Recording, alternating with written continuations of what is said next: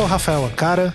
E eu sou Ricardo Cunha Lima. E esse é mais um Visualmente. E no programa de hoje, o pessoal fez uma discussão entre o belo e o moderno. E quem veio conversar sobre isso aqui, Ricardo? Nós tivemos o prazer de ter a Helena de Barros, também conhecida como Helen Bar. Ela é designer gráfica formada pela ESG e também é, está fazendo doutorado na ESG. Foi professora dessa instituição e outras também. A especialidade dela é História do Design e ela também é artista plástica, tem um trabalho muito foda. Olha aí. É, não, é bacana o trabalho dela. E o Gerson Lessa, que já é o nosso querido Gerson, que está sempre, volta e meia, tá aqui com a gente, com sua voz voz igualável. Ele também é professor da Estonteante, sem dúvida. É, é, ele, a gente só fala isso porque a gente sabe que ele vai ficar puto. Sim. E a. É, e porque ele tem uma voz estonteante. E, é, e, o, o, e ele também é professor, ele é professor da FRJ e é especializado em história do design e mil outras coisas ligadas a design e produto também. Sim, é, o pessoal já conhece. O Gerson sempre tá aqui nos programas mais teóricos, né?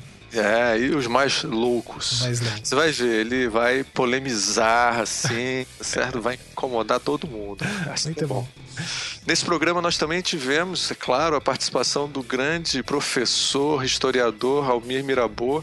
Então, cara, acabou sendo essa, esse, um grupo de três historiadores falando design. Eu fiquei assim, quase sem palavras. Estupefato. Estupefato. É, e assim, a ideia do programa é realmente a gente fazer uma discussão sobre o conceito do belo é, no design. Então, se você tiver é, dúvidas sobre um pouco dessa história do design, o surgimento do modernismo, a gente vai fazer o levantamento e depois sair bombardeando assim até o final. Pô, eu tô ansiosíssimo para ouvir. Imagino que os ouvintes também, mas antes disso tem todos aqueles recados que a gente tem que dar.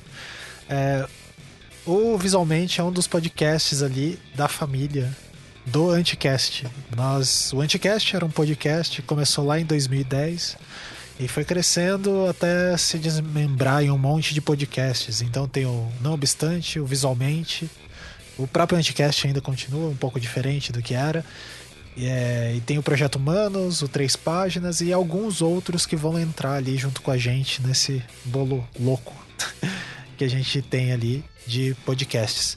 E se você gosta do que a gente tem produzido e quer ajudar a gente a produzir mais podcasts, é só colaborar lá no Patreon do Anticast a partir de um dólar. Você ajuda a financiar todo esse negócio aqui. É, e ajuda a gente a fazer programas como o Dagobar, onde a gente explica um tema do design bem pontualmente, assim. Eu, Almir e o Ricardo, a gente senta e conversa e debulha dentro das nossas possibilidades. Eu mais ouço e aprendo com os dois do que falo, que mas isso, que são isso. minhas inspirações aí. E, é, e são programas muito bacanas e a gente gosta de fazer eles e quer fazer muito mais. E tem algumas experiências que a gente tem feito, a gente fez algumas coisas em vídeo.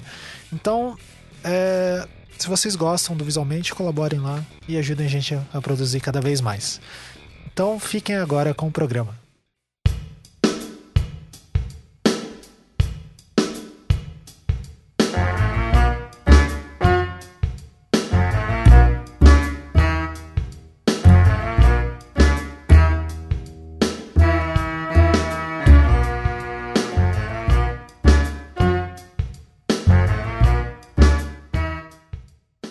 Pessoal. Esse é mais um programa visualmente, né? Estamos seguindo aqui na nossa busca por fazer um programa que fala de design e arte visual só no Lero, sem mostrar nada. Então, então hoje a gente vai falar sobre design moderno e. Como é que é, Ricardo? Nome uh, Puta que pariu, é a beleza no modernismo. A beleza no modernismo, olha que coisa profunda. Você nunca mais apresenta nenhum programa, viu? Esse é o último, tá? É, e hoje a gente vai falar aqui com o Ricardo Cunha Lima, que já se apresentou, com a professora Helena de Barros. Dá um oizinho aí, Helena. Oi. E com o Gerson Lessa, nosso colaborador contumaz. E aí, pessoal, tranquilo? É, Ricardo, vamos começar então a conversa. Quer... Pode fazer a primeira pergunta, por favor? Posso, claro. É o seguinte, é, esse programa a gente vai discutir então esse tema complexo aí da beleza no modernismo. E para entender isso, a gente vai primeiro tentar entender como é que era antes, um pouquinho, né? Então, assim, é, no século XIX, é, o modernismo é um fenômeno do século XX. Então, a, quer dizer, tem um pouco no final do século XIX. E nessa transição havia uma, uma ideia de arte pela arte, uma beleza desinteressada. O Oscar Wilde defendia isso. E aí, no início do século XX, tem uma figura que todos nós aqui adoramos falar sobre ele, que é o Adolf Loos, que fez um ataque ao ornamento. Aí você tem um pessoal no século XIX defendendo uma coisa desinteressada, e aí depois tem um cara que no século XX começa a defender uma arte mais funcional, é, sem ornamento. Eu queria que os dois professores de história do design contassem um pouco essa história. Como é que isso influenciou o design? Deus, ah. meu Deus, mas né, professor de história do design, você já tá, né? Deixando a gente.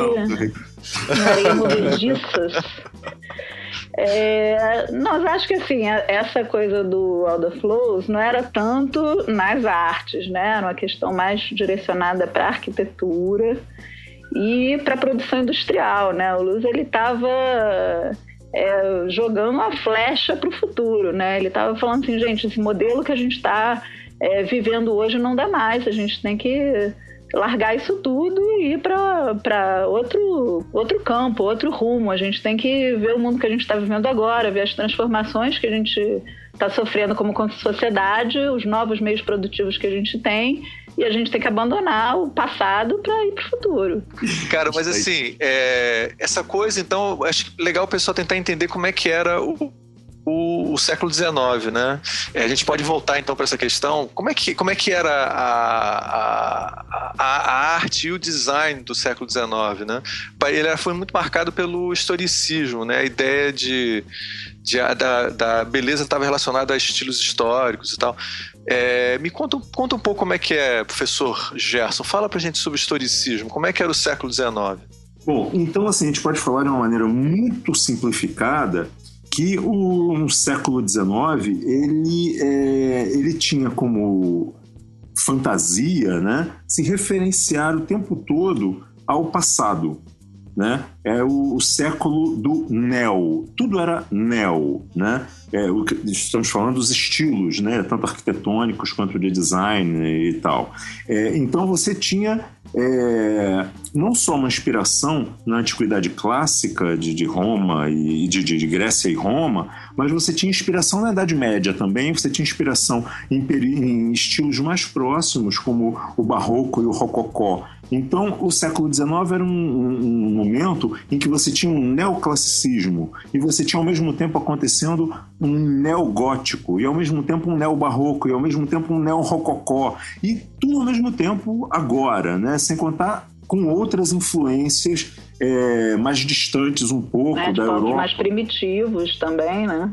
Sim, e, e, o japonismo, por exemplo, que é uma coisa é. Da, da, década de 80 do século 20, do século 19, perdão, que era uma inspiração em povos, em culturas distantes, né? Então, isso é uma coisa que, é, com relação, por, por exemplo, ao, a essas referências ao passado, tem umas teorias muito interessantes que colocam é, é, isso como um comportamento esquizofrênico.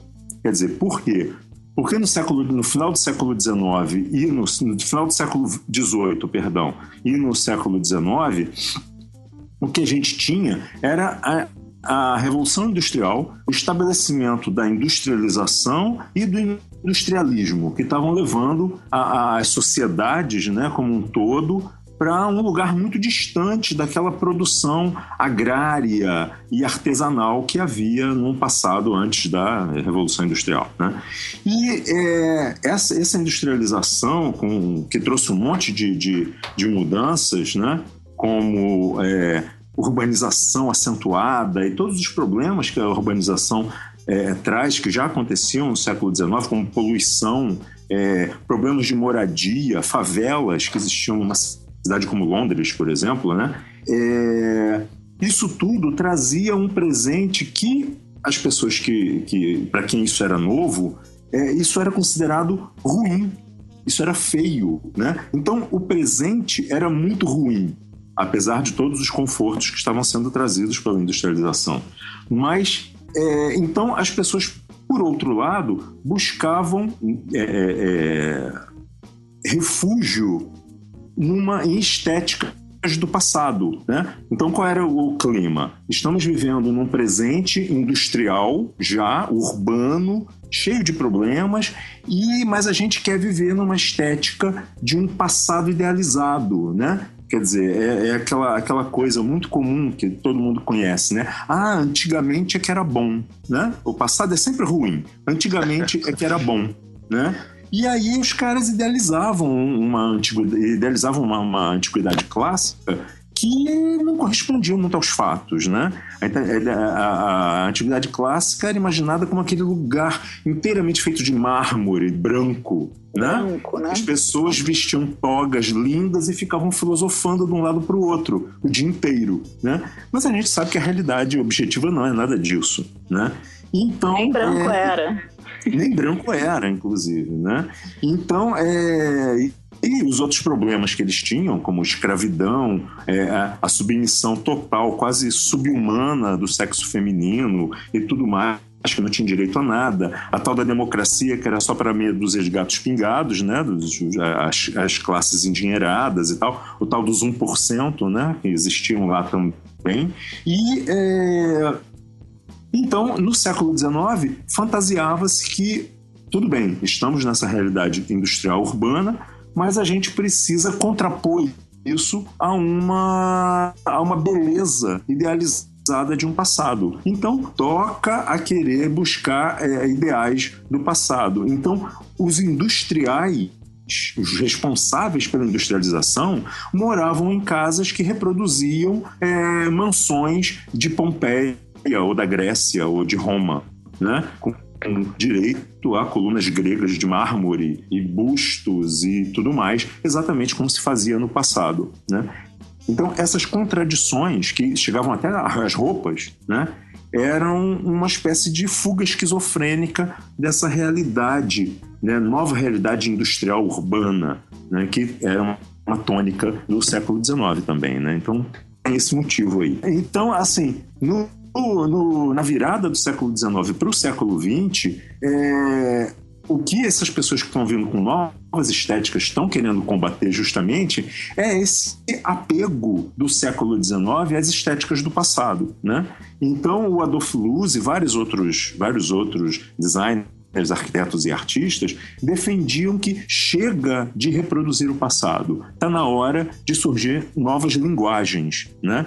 E a primeira delas, inclusive, foi o Art Nouveau, que apesar de manter uma série de temas também clássicos, né? As, as deus, os deuses e as musas e as ninfas e tudo mais estão presentes nessa, nessa, nessa representação do Art Nouveau, mas é, com uma linguagem completamente diferente, né? Que de repente é, é, pessoas mais desavisadas olham assim, nem conseguem distinguir muito bem o que é um neoclassicismo de um Art Nouveau. As pessoas acham que parece tudo a mesma coisa, mas não, né? Na, na verdade, o Art Nouveau é uma linguagem de vanguarda e chocante em muitos momentos para quem estava acostumado com outras linguagens historicistas, né? É, então, na verdade, é, é, eu acho que é importante dizer que assim o Art Nouveau era uma corrente de novo que estava acontecendo na virada do século, sim, mas sim. o Adolf Loos, por exemplo, junto com os modernistas, né, que viriam também, é, ele queria outra, outro novo, né? Não era esse novo associado é, a uma nova forma estética. A questão dele não era, não era estética, era reinventar esse novo, era adaptar o novo é, às transformações técnicas e culturais né, daquele novo tempo. Não era uma questão apenas estética, era como se fosse é uma revolução de meio de produção, né? Era facilitar essa produção em relação ao, no, ao novo meio de produção. Sim, ao novo contexto, né? Ao novo é, contexto.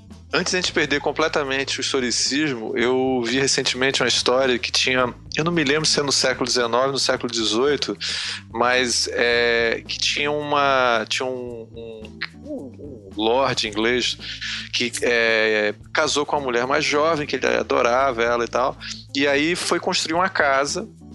E na hora H, ele era um cara classicista, então ele queria fazer uma casa de um jeito. E ela era meio é, gostar desse ecletismo da época e tal. E aí ela queria fazer a casa de jeito diferente, ficavam brigando o tempo todo e tal. Aí o arquiteto, que era um cara da época dele, falou: Cara, não esquenta, olha, eu tenho a solução. A fachada da casa vai ser clássica e a parte de trás vai ser completamente diferente. Vai ser no outro estilo lá, sei lá, um estilo que você gostar. Né? Então, cara, é pra você mostrar a esquizofrenia. Imagina essa casa, deve ser maravilhosa. Eu quero, tenho que ir lá ver isso. Porque... É, é o que se chama, é o que acabou, é o que acabou Ricardo, resultando é, em outro estilo, o ecletismo, exatamente, em que você tinha total liberdade de mixar é, é, formas, volumes novos próprios do final do século XIX, do início do século XX, e por cima você colocar todo e qualquer tipo de ornamento que você quisesse, não importa que esses ornamentos fossem de épocas diferentes. Né? Então, por exemplo, um, um belo exemplo disso é o Teatro Municipal do Rio de Janeiro. É, né? exatamente. Que é um típico prédio eclético do início do século XX e que ele, apesar de ter a é, maior parte das referências que estão lá de ornamento é, serem, é, na sua maioria, tá? É, neoclássicas, eles estão organizados, esses ele elementos, de uma forma que o prédio não parece um prédio neoclássico. Né? Ele tem uma forma, na verdade, muito mais é, é, é, própria do início do século XX, que é uma mistura, exatamente uma coisa eclética, em que você mistura estilos italianos com estilos franceses, com estilos romanos, e você faz uma grande bagunça que fica uma coisa linda no fim das contas, né? Eu particularmente. Alucinante, né? É demais.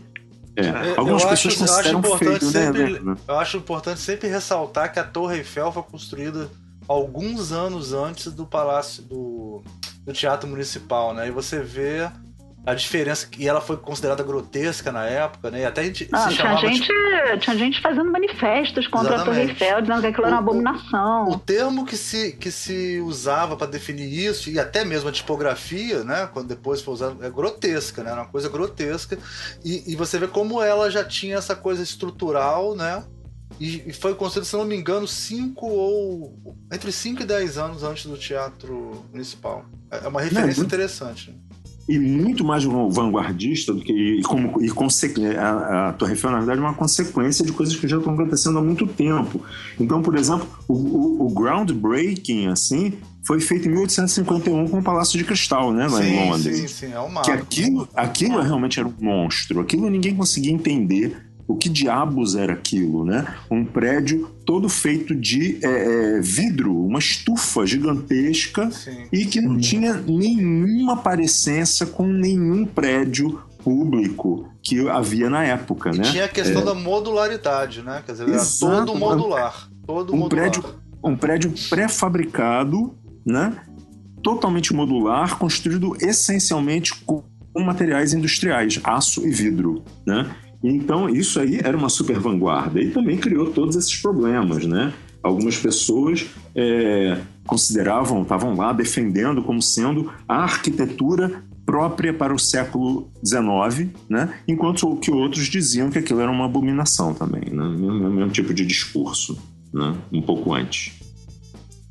Então, a, a é, bem, acho que é legal a gente talvez voltar então para o Aldo Floss, né? E do é, e a, o texto que ele escreveu que se chama como é que agora não sei. Ornamento e crime.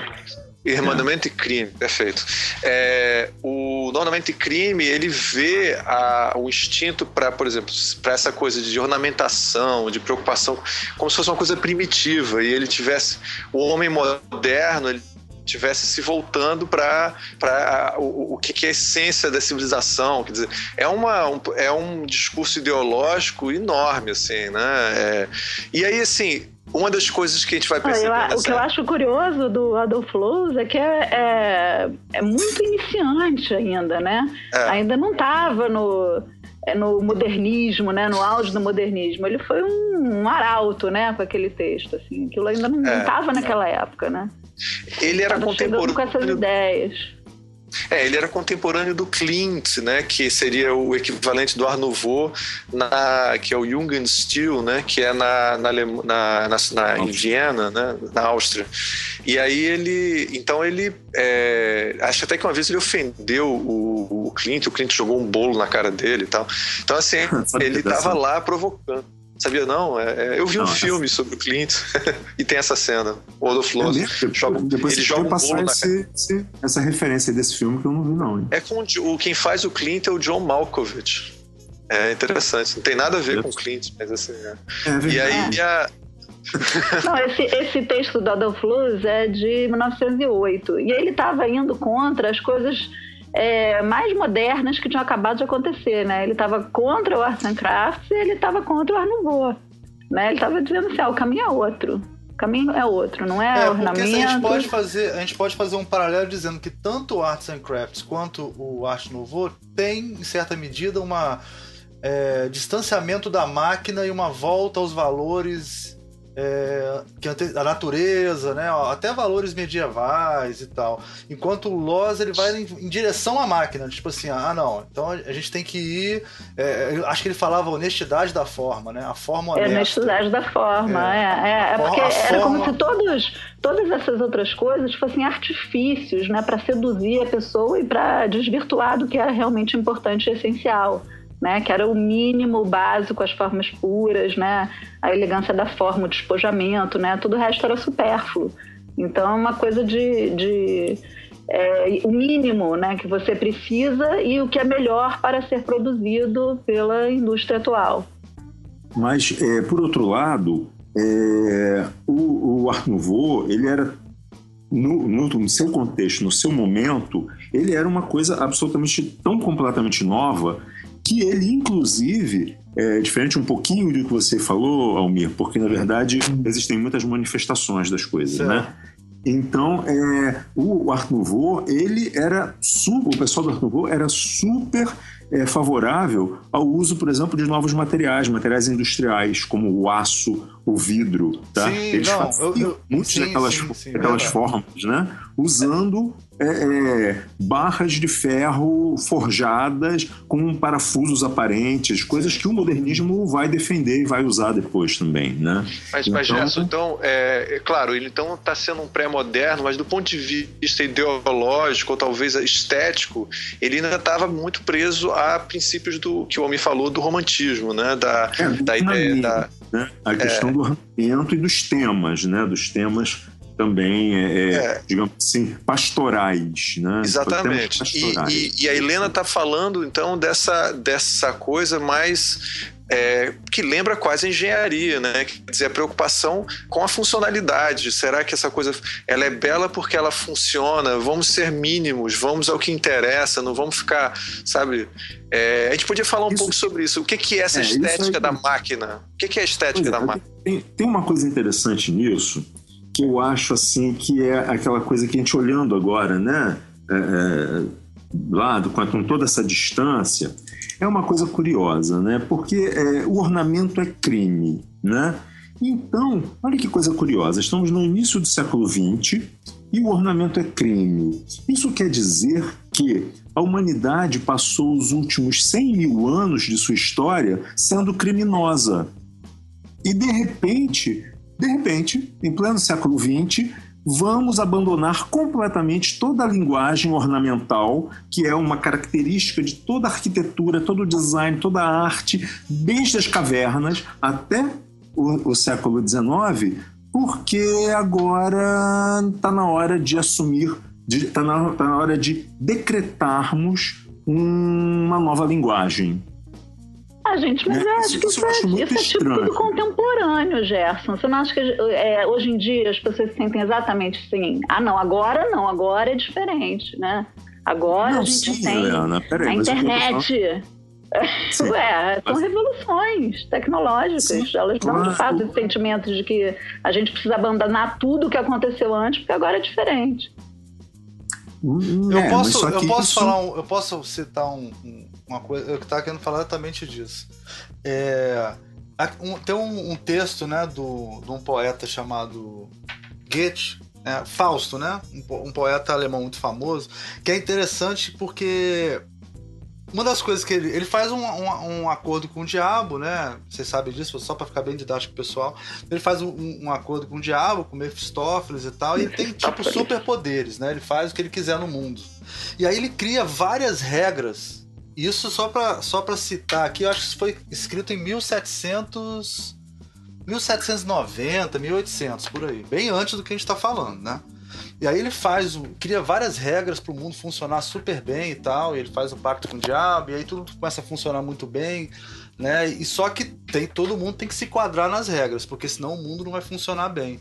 Aí chega um ponto que ele faz o Mephistófeles matar um casal de velhinhos que, que todo mundo amava, todo mundo achava lindo, que vivia na beira de uma casinha assim, à beira-mar, mas simplesmente porque eles não se encaixavam no mundo novo. Olha que coisa interessante. Isso é, é eu acho isso uma, uma, uma metáfora do moderno, isso, sabe? a gente, cria, a gente cria um mundo moderno para destruir tudo que tinha antes. Eu acho que isso é, é uma. Exatamente. É interessante, né? É, tem, uma, tem uma citação é, é, que por acaso me esbarrei aqui quando eu estava eu tava falando sobre isso, Almir. Hum. É, que é falando sobre a memória, olha só toda organização política, por exemplo, sindicato, partido, etc., vincula, vincula seu próprio passado e a imagem que ele forjou para si mesma. Ela não pode mudar de direção e de imagem brutalmente, a não ser sob o risco de tensões difíceis de dominar, de crises é, e mesmo do seu desaparecimento se os aderentes não puderem mais reconhecer na nova imagem. As novas interpretações do seu passado individual e na sua organização. O que está em jogo é a memória e também o sentido de identidade individual e do grupo. É, quer dizer, a, a, é, se você não quer quebrar com tudo que tinha antes, você não pode abandonar. Quando você Mas também realmente... se você quebrar com tudo, você cria um grupo novo que vai caminhar um grupo novo, é, um grupo novo que precisa quebrar tudo. É. Então essa coisa é, é, a tal da destruição criativa, né? Quer dizer, o modernismo é. se baseia muito na destruição criativa. Você destrói tudo para criar um novo sistema e a Apple faz isso toda hora, né? A Apple é, é campeã eu, mundial. Eu particularmente não sou partidário dessa ideologia, né? É, nem eu de maneira não, alguma. É de maneira alguma porque, é, na verdade. Mas é pra nós... gente enxergar esse mecanismo, né? É um mecanismo ah, de, de, de, progresso. Pô, pô Gé, só achei que você fosse modernista de raiz, cara. Então, pô, tem que, tem que chamar outro cara, cara. Pô, cara... cara, então eu posso. Eu vou fazer uma pergunta, tá? É, diante dessa situação toda que vocês estão colocando aqui, você acha que o, o designer. É, primeiro, assim, vocês estão falando que a, a que havia um certo espírito é, destruidor no, no, design, no design moderno, que era a ideia de se destruir para poder construir, né? E o paradigma que eles estão usando aí, que fudeu, a gente não pode usar paradigma, tá? É só pra vocês saberem, assim. Ah, é, tu pensa três vezes antes de falar paradigma, porque o Ricardo Arthur falou que a gente não pode usar paradigma assim livremente, tá? Beleza. Então, vocês entenderam o que eu quis dizer, tá? E aí, é é o seguinte, vocês acham que talvez gente, o designer quisesse se inspirar então não, não mais na arte do século XIX, mas na engenharia? Você acha que tem sentido isso que eu estou falando? Eu acho que não é bem isso, né? Eu acho que a gente é, testemunha aí nesse momento o surgimento mesmo da nossa profissão, né? Que é uma pessoa que não está nem num lugar nem outro, né? É, é, uma pessoa que vai projetar o que, que ela pode construir ao mesmo tempo com é, de que maneira isso vai parecer mais agradável e de que maneira eu vou produzir, né? É, é um, é um encadeamento de todas essas coisas, né? Não é nem o artista nem o engenheiro, é o designer, é outra coisa. É, é, aí que começa a se afirmar mesmo essa posição, né? Design. É pensar num, num projeto que não é só engenharia, ele é utilitário, ele é para o conforto não só físico, mas visual também, né? É, e precisa ser bem produzido. Que, é você, o que, que você acha, professor? Não, é, eu acho que tem um pouco de mitologia nesse texto aí da Helena, né? Porque. Muito bom. Desculpa aí. Tudo tem mitologia. Você fica lendo Não, bar sério. parar e fica vendo mitologia em É, todo lugar. que é, pois é. Eu sou mitólogo. Você é né? mitólogo, fala aí. É muita pretensão, né? Bom, mas enfim. É, porque, na verdade, é, eu acho que as coisas são mais complicadas do que isso, né?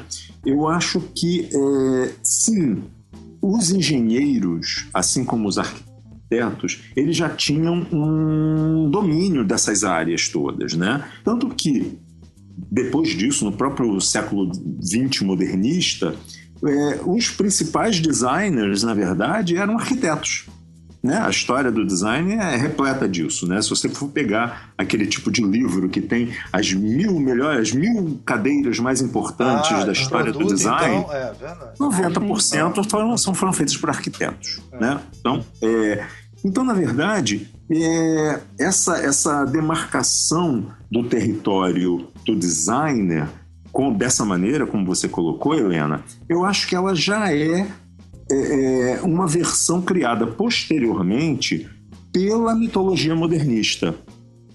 Tá? Eu não É acredito. claro. é, eu não acredito muito. É claro, a- assim, acho que toda vez que a gente fala de história, nunca é do jeito como a gente consegue conciliar hoje no nosso discurso. Né? As Sim, coisas acontecem muito mais atabalhoadamente e que a Sim. gente, muito tempo depois, resolve filtrar numa maneira da gente contar a história que seja Mais mais linear. inteligível uma forma e linear. linear, né? Tudo acontece muito caoticamente e que no momento as pessoas não estão se dando conta do que está acontecendo. Sim, sem dúvida. E, mas, enfim, é, e nessa. uma, uma coisa só que, que reforça né, essa, essas distâncias entre a engenharia e a arquitetura e o design é que o o- os designers, né, como chegaram, vamos dizer assim, também discuto isso, isso que eu vou falar, eu vou falar uma coisa que eu não concordo com o que eu vou falar, mas enfim, é a maneira linear como a gente está falando de se colocar a questão. É, como os designers, che che- entre todas as aspas aí, tá, pessoal? Como os designers chegaram depois dos arquitetos e dos engenheiros, né, nessa história linear aí, o que não é verdade, mas serve para nossa ilustração aqui, é, houve uma necessidade por parte desses é, é, desses novos né, participantes dessa brincadeira aí, de é, tentar delimitar um espaço que fosse exclusivamente seu. Né? E esse, na verdade, foi o grande trabalho ideológico do modernismo. Né? Tentar delimitar a, a área de atuação do design. Áreas de atuação essa que já estavam ocupadas pelos engenheiros e pelos arquitetos. Né? Então, até hoje, a gente sofre esse problema. E sem contar que eu, até na minha, na minha, na minha prática né, na universidade, é, eu vejo umas coisas interessantes. Né? Eu sinto nos discursos lá, que eu vejo dos professores que estão lá muito mais tempo que eu e que têm uma, uma ideologia muito mais funcionalista do que a minha visão do que é design, né?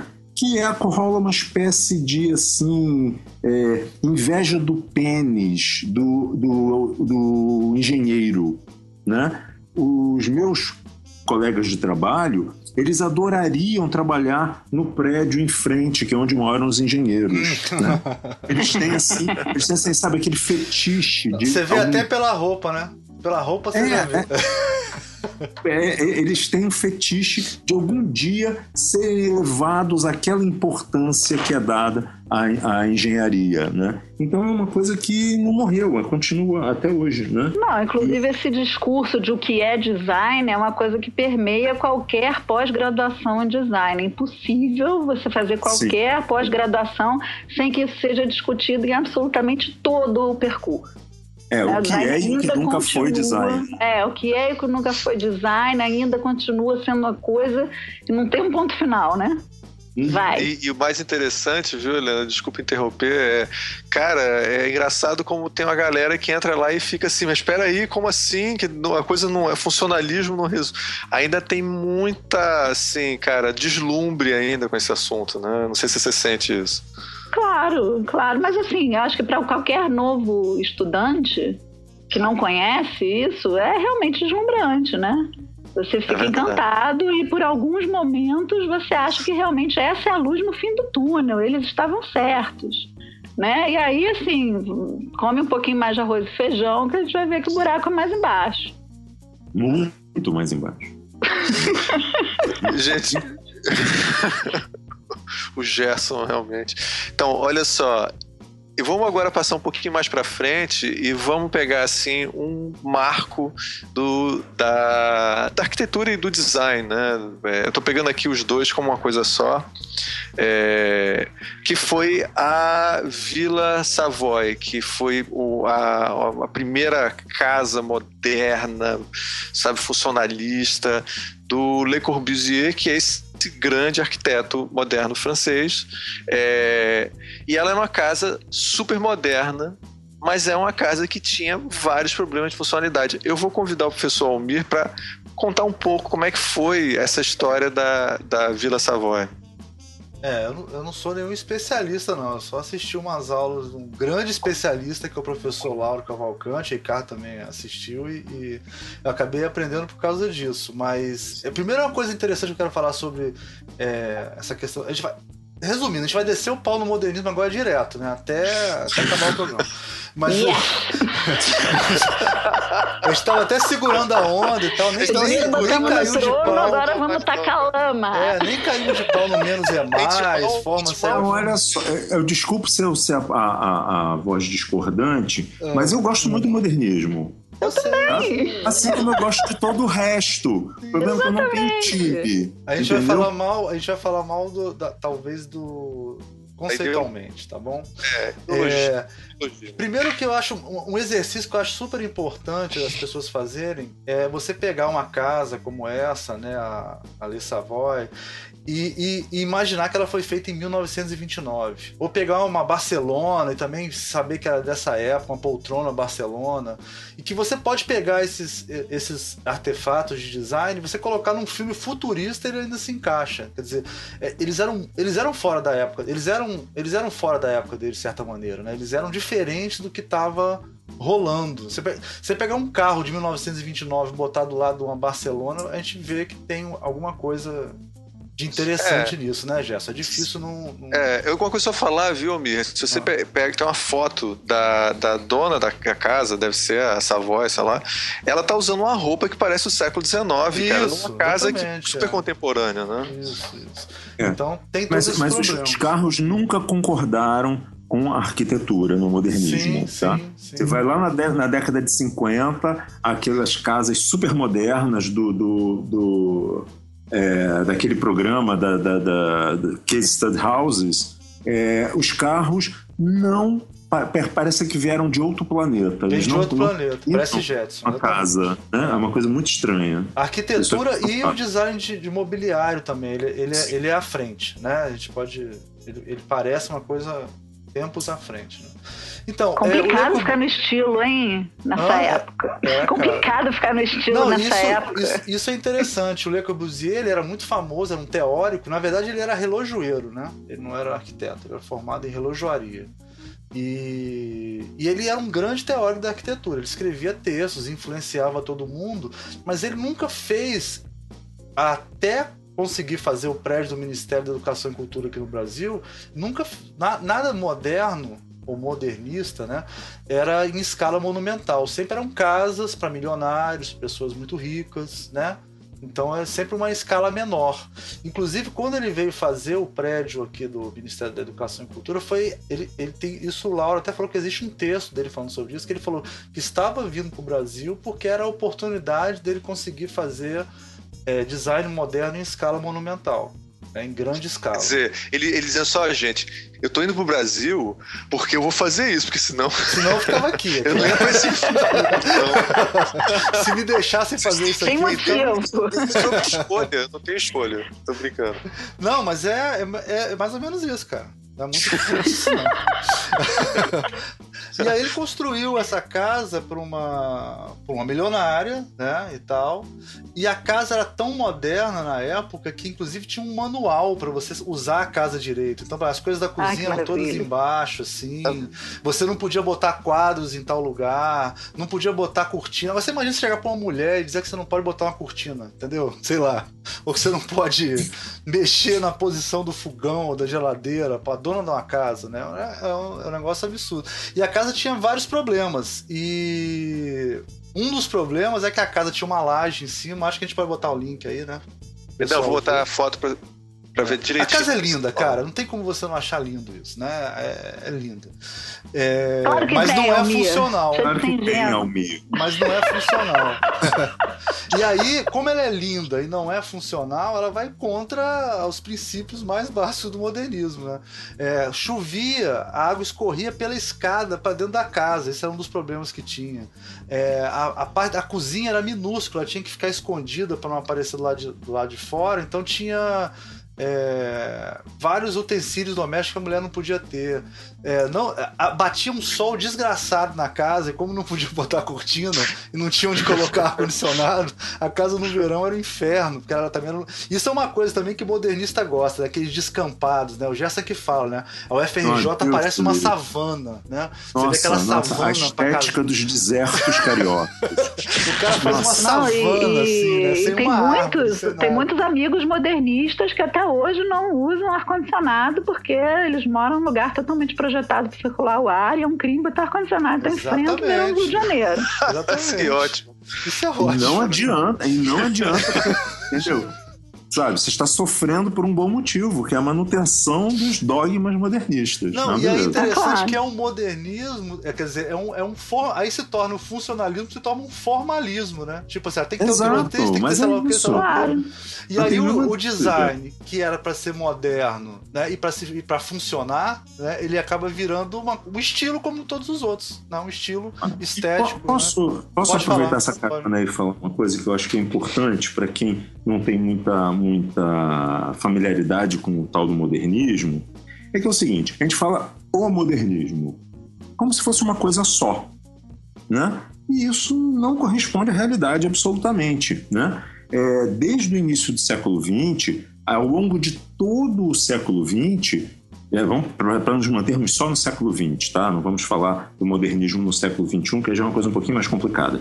Mas é, durante todo o século XX, não existiu uma coisa específica, um, um- um jogo de regras que você pudesse chamar, ah, isso é o modernismo. Porque, na verdade, aconteceram um monte de tipos de modernismos né, ao mesmo tempo.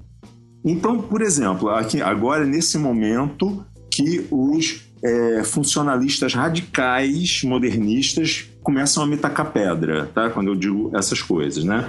Por exemplo, o Art Deco, ele, o, perdão, perdão, o Art Nouveau do final do século XIX, que chegou até a- o início do século XX, é considerado em muitas partes do mundo como um tipo de modernismo. Diversos autores, diversos críticos consideram que é um- um- um- o ponto inicial, o pontapé inicial do modernismo. E nesse início do século XX tem essa transição do Art Nouveau extremamente orgânico, né, para um Art Nouveau mais geometrizado, como o trabalho do Macintosh, né, e é, Macintosh o arquiteto, não o computador, né?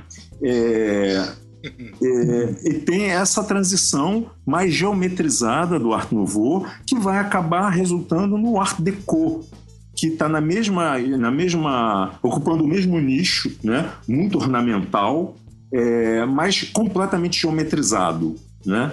E ao mesmo tempo tem uma Deutsche Werkbund que está muito ligada à questão da produção industrial, da otimização da produção e dos novos materiais. Aí logo depois tem, na década de 20, a Bauhaus, que também está ligada com o funcionalismo, com as novas formas, com os processos de fabricação e tudo mais, mas ainda muito é, é, ligada à arte e à ornamentação também, né?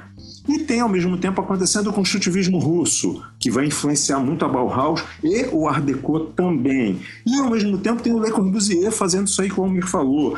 Só que antes disso, mesmo antes do, do, do Le Corbusier, tem numa visão assim, menos eurocêntrica, né, indo lá para os Estados Unidos, né, é, tem Frank Lloyd Wright, desde o início, do, do, desde o final do século XIX, fazendo prédios que estão assim pelo menos 40 anos antes de todo mundo do que todo mundo estava fazendo naquele momento, né? E que muito ele tem desenhos de prédios que não foram construídos em 1902 que se você olhar o desenho sem saber do que se trata, você acha que aquilo foi construído na década de 30, na década de 40, entendeu? Você chutaria, né? Isso até é uma brincadeira que eu faço com nas minhas aulas, né, com os alunos. Eu mostro os desenhos e mando eles dizer, isso aí foi construído quando, né? Aí dão todos os chutes possíveis e imagináveis em meados do século XX. E quando eu boto a data 1902, fica todo mundo sem entender absolutamente nada, né? Então, isso só para falar da primeira metade do século XX, né? Que tem um monte de modernismos acontecendo. Agora, para algumas pessoas, se eu disser que Art Deco é modernismo, as pessoas vão dizer que eu sou louco, que eu não sei o que eu estou falando, né? Porém é. Não há como não há como dizer não. Tanto que o termo Art Deco, não sei se é uma, se é uma curiosidade para quem não sabe disso, é uma coisa interessante. Essa, esse termo ele só foi cunhado em 1962. Antes Nossa. disso, é, antes disso, essa palavra não, não existia, esse termo não existia, tá? O, como se chamava o estilo era, em francês, style moderne, o estilo moderno. Né? Ah, é interessante. Talvez, Acordem, Gerson, eu tô percebendo uma coisa. Me ocorreu uma coisa, viu, Gerson, que talvez essa necessidade nossa de criar uma concepção modernista, talvez ligada a alguma ideologia é, da Bauhaus ou germânica. De Hume, de Hume. É, ou de Hume. Foi a ideologia é. de Hume que moldou esse, esse, esse, esse, essa ideologia aí que você está falando. Pois é, que seja UME, né? É a necessidade de conseguir fazer com que a, a própria civilização estivesse indo em direção a, a aquela concepção de, de progresso no design. Né? E aí todo o resto é engolido e vai junto nesse negócio. Então, o dadaísmo é, é, é como se fosse uma experimentação para levar ao modernismo, sabe como é que é? Esse modernismo humiano e tal. Você, acho que é, é, é estranho, mas me faz sentido, né? Não, mas é, é, fato. É porque é o seguinte, essa visão que a gente, quando fala modernismo, a gente imagina imediatamente o, o Le Corbusier, né? É, é uma visão histórica que foi construída lá na década de 50. Né? E que foi passada para a gente através da, da, da, da, importação dessa ideologia de design modernista com a fundação da ESD, né? na década de 60. E que nós fomos criados no meio desse, dessa mitologia de que ah, o modernismo foi inventado em Ulm, praticamente, no máximo. Começou um pouquinho ali na é. Bauhaus, mas é mais ou menos. Eles eram muito artistas, né? Então, não. Né? Impressionistas. Né? Exatamente. Então, é, é, a gente tem que faz é, isso, do... isso no design, né? Na arquitetura não, né, Gerson? Isso mais no Oi? design, né? Na arquitetura não. Os arquitetos nem se chamavam modernistas, eles se chamavam modernos, né? Eles, eles, mas, é, mas, é... mas, mais, mais ou menos, Almir.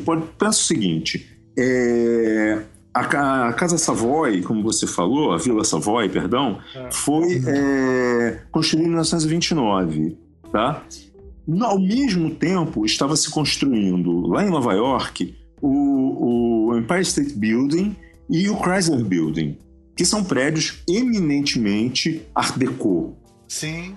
Né? Que era a, o top de linha da arquitetura moderna naquele momento, naquele contexto nova-iorquino.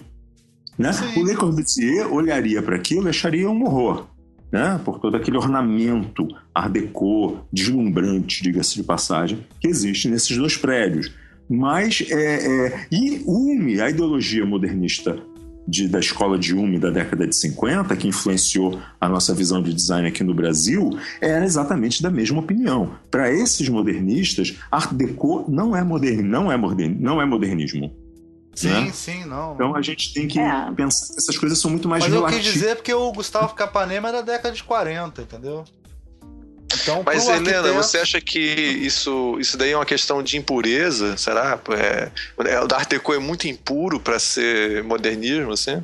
Não, eu acho que tem um pessoal, né, que é muito contra o ornamento, né, que acha que o ornamento é, é uma estética do passado, né, que ele não se enquadra nessa nessa nova estética da máquina, né? Eu acho que o Art Deco é uma prova disso, encaixa perfeitamente, é totalmente ornamento, é lindo, maravilhoso, chiquérrimo e clássico até hoje. É, né? e também Apesar de não ter... Até e é. moderno na, em toda a sua acepção, no uso dos materiais industriais como aço, alumínio. Isso, isso que você falou é muito importante, é, Gerson. Agora... Você que falou é muito importante. É, ah. Você não é moderno só no projeto, você é moderno também usando tecnologias como o aço, Sim. alumínio, fachada de vidro. Não, exatamente. Dizer... É, os exemplos que eu dei é, esse, é a construção dos arranha-céus. É, esse moderno, modernista que a gente está falando, né, que é mais asséptico, né, essa corrente é, que depois, bem mais tarde, vai se transformar no minimalismo, né, é essa, essa questão de negar o ornamento é, como princípio mesmo. Né? Essa estética não se encaixa na nossa ideologia. É, mas a gente vê também. Mas que é mentira é, também. Né? Antes né? disso. É, que é mentira, que a gente pode comprovar aí é. e, e, e é, hoje em dia, então, quando, quando a tecnologia evolui, a gente vê que o ornamento volta a ser perfeitamente possível e volta com força total, sendo muito moderno também. É, é o que está acontecendo é, hoje. É o que está acontecendo hoje, mas eu acho importante também localizar é que nesse momento de virada industrial, o que começou a acontecer foi transformar o ornamento, que era uma questão artesanal, né, que era um artesão, um indivíduo que esculpia aquele negócio, numa, coisa moldada e fabricada pela máquina. O John Ruskin também, do, do Arts and Crafts, também era completamente contra esse ornamento é, promovido pela máquina, apesar de achar o ornamento é, individual, artesanal, maravilhoso. Né? Então, assim, é, em xeque entrou essa questão, né? Como é que a gente adapta uma estética para uma nova forma de produção e, e, ela se transforma em outra coisa e é moderna, né? Tem muitas coisas em jogo. Muitas mesmo, muitas mesmo. É o exemplo que eu sempre dou é que na verdade não existe essa de tirar os ornamentos porque você está comunicando alguma coisa quando você coloca uma ou, ou, tira qualquer coisa em um objeto, né? Então é o exemplo que eu dou da Ferrari, né? Uma Ferrari é feita para chegar a 380 km por hora em, de velocidade final e de 0 a 100 em 2, 3 segundos, né? Então toda a forma dela é feita para conseguir atingir esse objetivo. Ela não tem vidro elétrico, você não pode abrir a janela, não tem rádio, você fica sentado em cima do motor num calor do cara dirigindo aquela porra para conseguir atingir esse objetivo de ter um, um, artefato, um carro que chega a 330 km por hora no final de uma reta. Só que quando o cara compra a Ferrari, a função da Ferrari não é essa, a função da Ferrari dele é ostentar. Quando o Ronaldinho compra essa Ferrari, tem outra função. Né? Então, quer dizer, ela não tem ela uma... toda em si um ornamento. Exatamente, ela em é. si é um ornamento. Pô, é ela é, é uma medalha, né? Exatamente. É a mesma coisa você colocar um diamante no pescoço, é a mesma coisa. Né? Exatamente. Não, não tem diferença, tem diferença entre um colar de diamantes e uma Ferrari. Pra, Almir, cara, você tá matando cara... a conclusão do programa, porra. Você tá já pulando pro mal, final, cara. caralho. Você perguntou isso no final? Não, olha só. Então, gente, olha só. Antes que a gente acabe com o programa antes do tempo, é o seguinte. o, é, mas é ótimo, viu? O exemplo que você deu, adorei. Ótimo. É, você tá me Cara, recriminando vou... muito, Ricardo. Tô ficando... Isso não é muito comum. E não, não, se esqueça que o apresentador sou eu, senão é você. não, eu... É, o Ricardo virou apresentador. É. Totalmente, assim. Hoje o Almir tá... Ele acertou várias coisas off do programa, mas entrou, começou o programa, fudeu. Olha só, é... Eu vou pegar, vou falar com a Helena aqui, porque ela estava já trazendo de volta o problema da beleza, né? E eu queria fazer uma provocação, já que você estava falando sobre a questão da, da o lado ascético da beleza, né? Será que a beleza modernista, ela. a gente está percebendo que nela tem um aspecto ascético, né? É, e eu estava eu tava vendo um um cara escreveu um livro meio chato, mas interessante, chamado é, A Felicidade da Arquitetura, da Arquitetura, que é o Alain de Botton, e ele defendia que a, a, havia uma paralelo entre o catolicismo e o protestantismo. Ele achava que o que, e que a gente poderia ver isso no modernismo também, que o protestantismo é ligado a uma verdade textual, assim, que o protestantismo acredita na verdade do texto da Bíblia, né? Então ele prega a pureza, a verdade na simplicidade, enquanto que o catolicismo acredita na verdade e na riqueza visual, na abundância, na argumentação, né? É Eu barroco, né? O, barroco, o catolicismo é, é, barroco, né? Isso, é né? E aí eu me lembro sempre como a, a, alegoria disso, aquela cena que Indiana Jones tá na... É, ele vai pegar o cálice sagrado, né? E aí tem um montão de cálices bonitos, ornamentados, maravilhosos e tal. O único cálice verdadeiro é o cálice do carpinteiro, que é puro, que é do, do Jesus Cristo era de uma família de carpinteiros, né? Então assim, é aquele que é verdadeiro. Tem também no Shakespeare, na, na, na é, no Mercador de Veneza, tem uma cena que o cara tem um personagem, um dos personagens principais tinha, tem que é, encontrar a, a, a, a arca ou é, um baú que onde estaria o, o a permissão para ele poder casar com a mulher que ele que ele está apaixonado e ele vai procurando vários baús maravilhosos até encontrar aquele que é simples como a palavra de Deus e tal. Você acha que faz sentido a gente fazer esse paralelo com religião, assim, que talvez a gente esteja numa. Olha, eu acho que a gente está metendo a colher aí num caldeirão complicado, né? Assim, então vamos embora. Então continua. É.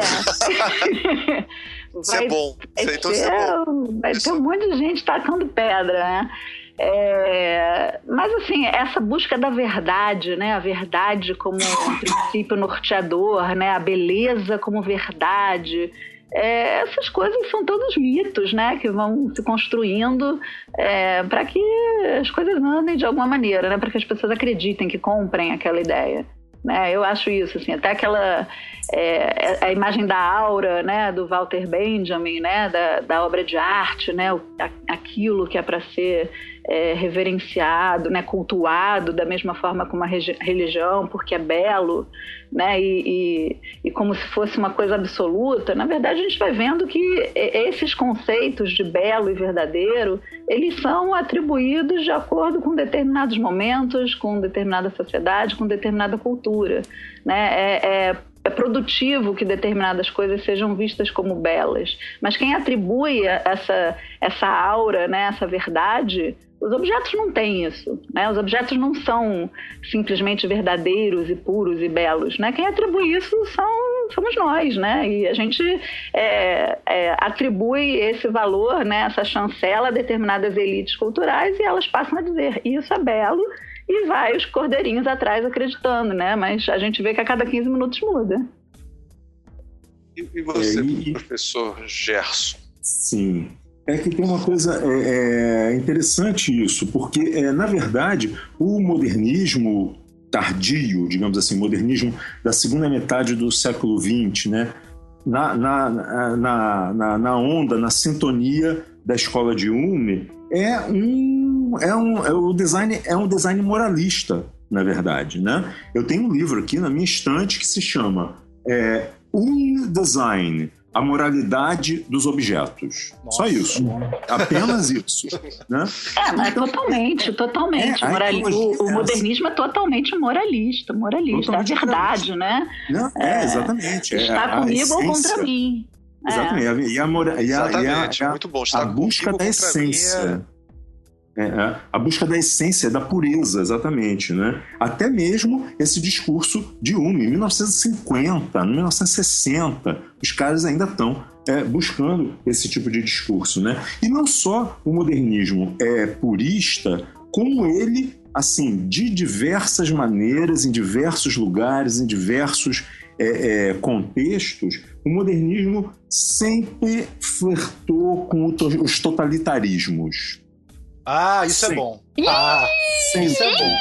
Sim. Isso é bom. Agora ficou interessante. Isso é muito bom. O modernismo ele é essencialmente totalitarista. Muito uma vez, bom. uma vez que ele quer ser o estilo que vai acabar com todos os estilos, né? Ele Sim. se proclama como o fim do estilo. Né? Ele se, programa com se proclama uma linguagem visual que vai é, permear a história dali para frente. É mesmo mais ou menos uma espécie de fim da história do design da arquitetura. Sim. Né? Aquilo ali está é, estabelecido. É, é descobrimos o que é certo agora, né? Agora, agora chegamos no certo. É. Exatamente, finalmente evoluímos até esse patamar e esse desse patamar não tem muito mais o que fazer. Talvez algumas adaptações, obviamente, com a passagem do tempo, né? É, principalmente referentes à tecnologia, eles sim tinham a consciência de que a tecnologia evoluía muito rapidamente, o design tinha que acompanhar, mas é, é, eles é, propunham uma linguagem que é, é indiscutível, é indiscutível, na verdade. Né? Essa era a intenção. Né? É, e hoje eu tenho situações, eu até estava falando mais cedo disso com, com o Ricardo, que eu vejo elementos dessa tradição modernista, né, que estão em 2016 discutindo a criação de um site sobre design e querem fazer todo o site usando Helvética. Lógico. Não precisa de mais do que. Né?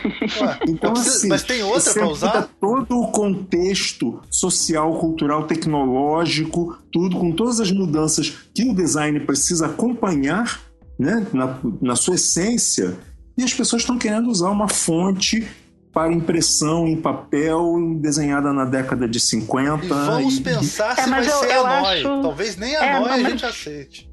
Não pode ser Mas eu acho que essa, essa questão tem muito a ver com isso, a criação do mito da profissão do designer. Ele está associado a esses valores. Então, você hum. desapegar desse mito é muito difícil. É muito Sim, difícil. É, porque, é porque todas essas estruturas aí, de, de, digamos assim, da busca do poder né, da, da, da profissão do design, é, foram construídas em cima desse modernismo é, funcionalista. Né? É a maneira do modernismo se justificar.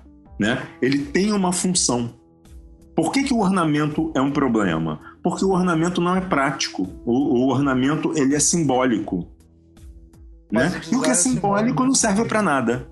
Né? Essa é a ideologia. O que é simbólico é um excesso, é uma coisa que está sobrando. Né? Para que, que o objeto vai ter um elemento que não serve para nada? Né? Até só chegar que... ao pós-moderno, né? Não, não, não só até chegar muito antes do pós-moderno, Helena. É. Porque essa, essa linguagem modernista extrema, né, extremista dessa forma, ela não consegue se estabelecer é, em todos os graus, em todas as camadas da produção. Entendeu? Porque sempre houve lugar para o ornamento. Claro. Não, e, não, e, ninguém conseguiu parar de fabricar ornamento. Por quê? Porque o público consumidor, uma faixa bastante significativa dele, é, cresceu com o ornamento, herdou o ornamento e, consequentemente, continua desejando o ornamento. É, não, eu acho que é importante a gente dizer que isso tudo a gente está falando de é, ideias, né, e, e, caminhos, né, mas o mundo nunca foi isso. Né? O mundo nunca foi esse absoluto, nunca foi isso, esse ideal. Isso é uma utopia, utopia modernista, né? Nunca foi é. assim. Nunca você é, olhou para uma cidade, todas as casas absolutamente eram modernas e as pessoas eram modernas. Né? Não, não existe. Utopia não diria, Helena, eu diria o totalitarismo modernista. É, né? É. Porque, na verdade, essa, essa, essa, essa esse totalitarismo modernista, ele no fim das contas ia virar mais uma distopia do que outra coisa qualquer, né? Do que uma utopia né? É, é, eu gosto, é. Eu gosto, Utopia era lá no começo. O Gesso expressa. Viu, Helena? Eu gosto de porque você assim, você tá tentando ser moderado, o Gesso, não, não, não. É totalitarismo. É. Mas eu acho que ele foi, eu acho que ele foi, eu pensei que ele fosse é, mais subversivo. É 80, tá?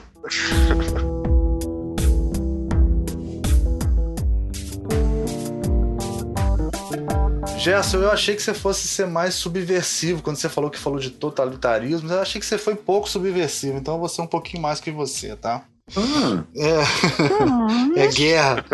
Tem um, tem um livro que eu aconselho todos a lerem, chamado Condição Pós-Moderna, não é o do Lyotard, é o do David Harvey, que é um geógrafo, né? E aí, se você quiser saber de modernismo, cara, você lê qualquer livros sobre pós-modernismo, porque, porque, esses livros basicamente falam de modernismo, aí no final eles falam um pouco de pós-modernismo. E aí ele fala uma coisa muito legal, falando essa coisa dos universais, né, que vocês comentaram, né, que tá passando por uma coisa de criar coisas universais que atendam a todo mundo no mundo inteiro, essa coisa utópica que a Helena comentou, né? E aí ele fala que o, o, o, David Harvey falando. Ele fala que o próprio Le Corbusier reconhecia que, que tal ato tinha o poder de invocar mitos, né? E aí o, o, autor fala: e aqui começa a real tragédia do modernismo, porque não foram os mitos preferidos de Le Corbusier, Otto Wagner é, ou Walter Gropius que dominaram as coisas. Aí ele fala: Le Corbusier flertou, flertou, com Mussolini e se comprometeu com a França de Petain. Petain, não sei. Oscar Niemeyer planejou Brasília para um presidente populista, mas a construiu para generais implacáveis. As, percep as percepções da Bauhaus foram empregadas no planejamento de campos de morte e a regra e a regra de que a forma segue o lucro e a função dominou em toda parte. É, eu, eu considero esse, esse trecho né, desse livro uma das críticas mais legais ao, ao, ao é. Mais ácida. Mais ácidas. Nossa. Não, e a gente pode é. inclusive falar o seguinte: eu, eu não conheço um lugar mais de esquerda, onde as pessoas sejam mais de esquerda do que a EJA. A EJA é bem de esquerda, assim. Mas a EJA foi, foi fundada por um cara de direita, né? A gente não pode esquecer disso, né? É, é, os... Diz pra quem foi, não, meu o, o prefeito o Lacerda, né? Do prefeito do Rio. É... Ah, não precisa falar quem foi, pô. Me interrompa, não, não Ricardo. Pelo amor de Deus. Mas era um cara de direita, né? E, e, não que a EGE seja de esquerda, né? Mas ela foi fundada por um cara de direita, né? E, e, e o modernismo sempre esteve muito próximo da direita. Né, de várias maneiras. Sim, Até porque ela, ele atende bem a esse tipo de, é, não, e, abrindo, e abrindo um pouco, assim, continuando forçando para abrir a definição de modernismo, que eu incluí, né? Estou sentindo as pedras né, se aproximando, eu incluí o Art Deco como parte desse modernismo e qual era a estética adotada pela Alemanha nazista? O Art Deco. Sim, sim, claro. Totalmente. Sim. Totalmente, né? No, no, próprio, na própria postura quase geométrica né, dos soldados. A própria suástica, né? A suástica, é completamente olha, é claro, claro que é um design, obviamente, milenar, é, mas, é, é, mas... se encaixa perfeitamente, né? E aquela coisa preta, vermelho e branco, né? Com todo aquele uso, aquele uso de cores daquela forma. É completamente art deco. Não pode ser mais. Aquelas águias geometrizadas, né? E tudo aquilo é uma estética que realmente é uma estética modernista, sem dúvida alguma. Né? Ornamental, sem dúvida, mas modernista. É, é mas a... é, não podemos deixar de dizer, né, que a Bauhaus tinha uma essência totalmente socialista, né? Acho que foi o momento é, mais comunista, né? Comunista. É, é, momento, ela surge, né, falando de, com desejo, falando... desejo socialista, mas que foi para outro lado. Exatamente. Se estamos falando de, de, de, socialismo, a gente não está muito longe do totalitarismo também, né? É, mas é. O, o Hitler fechou a Bauhaus, vamos também deixar claro que ela é, considerava a arte degenerada. É, é importante a gente botar a coisa em caixinha, né? Sim, as caixinhas sim, sim. complicam as coisas. É que a, a estética da Bauhaus, Almir, ela era muito mais é, que termo que eu vou usar, que, meu Deus, ela era muito mais. Expressionista. É, ela era muito mais artística, e Sim. nesse sentido da destruição, da, da iconoclastia, né? Ela estava querendo destruir toda uma estética é, é, conservadora. Clássica né? conservadora. É. Clássica conservadora. E o Art Deco do, do nazismo era muito clássico. Sim, sim, né? sim, sim. Né? É. Muitos daqueles prédios nazistas eram releituras Art Deco de prédios é, é gregos, romanos, sim, que tinha uma inspiração, pelo é, menos, é. né? Aquilo. E, é historicista, né? Exatamente, a Bauhaus não. Apesar dela ter aquela questão arquitetônica muito racional, muito racionalista, que agradava ao, ao nazismo, né? por outro lado, tinha uma série de, de questões revolucionárias ali, né? revolucionárias tanto de forma estética quanto de é, é, engenharia social e, e urbana e tudo mais, que aí os caras achavam que estava indo direto para a Revolução Comunista, né? Sim, sim. E aí, é, aí então... que rolou o problema. Aí que rolou o problema. É, que talvez uh, tivesse uma concepção de que nós vamos... A ideia de você ter uma estética nova era exatamente para construir uma sociedade nova, né? E não uma sociedade que se volta para o passado. Né? E isso é um aspecto, talvez, é, socialista na própria essência modernista, é, pelo menos na Bauhaus. Né? E agora a gente pode. Agora que a gente já quase falou que modernista é fascista, a gente pode falar de pós-moderno? Bem que você botou quase, hein, A gente quase falou então, isso, mas. Praticamente. praticamente. mas só, deixa eu só dar assim, um, um exemplo dessa proximidade do modernismo com os totalitarismos, né? Um dos prédios modernistas mais belos de Roma tá? Que é, é, eu esqueci o nome dele agora, tá? É, mas foi um prédio público, tá? Era um, era um tipo um ministério qualquer do, do é, é, que foi construído lá em Roma na, na, década de 40, 30, quase 40. É, é um dos prédios modernistas mais belos que, aliás, eu já vi na minha vida, tá? E ele foi construído pelo Mussolini. Sim, então, isso que ele tá falando. Era um ministério do Mussolini, ah, né? Sim. É uma, apenas isso, entendeu? Não, é uma, o, é próprio, o próprio Ministério da Educação e Cultura foi Getúlio Vargas, que não, a gente não pode dizer que Getúlio Sim, Vargas era um... exatamente socialista. Cara, eu vou, eu vou colocar a foto, viu, disso para as pessoas poderem ver. Sim, sim. Ah, Cara, acho que a gente pode. Boas, eu posso te passar. Ah, passa, por favor. É, vamos entrar então na, na, na pós-modernidade. Vamos, vamos perguntar o seguinte, assim. Aí a gente com a pós-modernidade, a gente está abraçando de volta o historicismo, a ornamentação, a gente aceita isso? Como é que é isso? Ou não faz sentido? Eu aceito totalmente. Não sei também. Eu não me enquadro, não sei. Mas, pô, totalmente, totalmente. São. É, não dá para você querer negar coisas maravilhosas da história e maravilhosas como elemento de criação e como expressão e tudo né? Porque ele não se encaixa no, no que dogma. é no dogma do momento, né? Acho que no, no pós-modernismo, como tem essa questão produtiva mesmo, né? Hoje em dia você pode produzir tudo, né? Com o, o é, rococó mais nhenhen que tiver, você tem máquina que faz, né? Você tem a imagem digital, você tem retícula estocástica. Então, é, muitos desses dogmas que eram restrições produtivas numa determinada época da indústria, hoje em dia não são mais. Então, muita coisa é, deu por isso... terra. Agora as coisas vão se agregando, né? Vão se agregando. Você não abandona um para pegar outro, né? Acho que você tem que ver qual é a pertinência de cada coisa para cada coisa. Você acha, Helena, que o, o, o Gerson falou que não existe o modernismo puro, que foi. Isso é uma, a ideia do modernismo é a ideologia de um, né? Ou de, sei lá, é. ou, não só de um, mas é. Mas uh, hoje em dia a gente meio que aceita isso, né? A gente aceita a pluralidade, a gente aceita que tem um montão de coisas diferentes, você acha? É inevitável, né? Inevitável. É o mundo que a gente vive, né? Não dá para viver dentro de um, de um quartinho escuro, fechado, achando que há o mundo lá fora. Não tem como não aceitar. E eu acho que uma, uma das coisas boas né, que a gente tem hoje é incorporar não só essa ideia de beleza, né, a ideia de, de sujeira, né, de, de, de todas as coisas ruins que a gente tem até nessa estética urbana industrial, a gente começa a criar com isso também, né? Isso vira elemento estético e vira forma de expressão e vira coisas que você é, tem a dizer sobre esse mundo que você vive, como ele te oprime ou como ele faz você criar. Eu acho que tudo é, é, é alimento. Vira linguagem, né? A gente, a gente, a gente transforma em linguagem. E você, já ia complementar alguma coisa aí? É, eu perdi um pouco o raciocínio aqui. Que eu Mas ia é falar. normal. eu ia, lembrei, lembrei, lembrei. Eu ia fazer uma coisa bem desagradável, assim, bem chata, é, quero interferir um pouco aí no, no, nos conceitos que vocês estão falando. Pode né? fazer, está acostumado. Ah, eu já sabia que você, fala, você ia detonar o próprio conceito de pós-modernidade, mas manda brasa.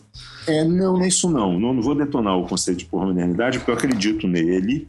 Eu acho que é, é, a, o pós-modernismo, né, nos referindo diretamente ao design, né, como prática de design, ele é, é um fato, ele existe, as pessoas, assim, existe um pouco de discordância quando é que esse pós-modernismo surge, né?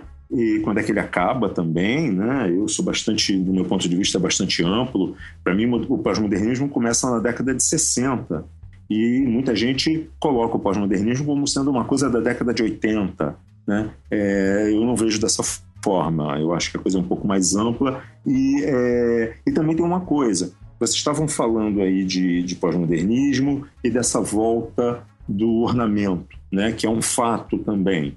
É, mas aí é, a Helena começou a citar a, a, as possibilidades que as tecnologias, né, novas tecnologias digitais, etc., é, dão pro, como ferramenta para os designers. Né?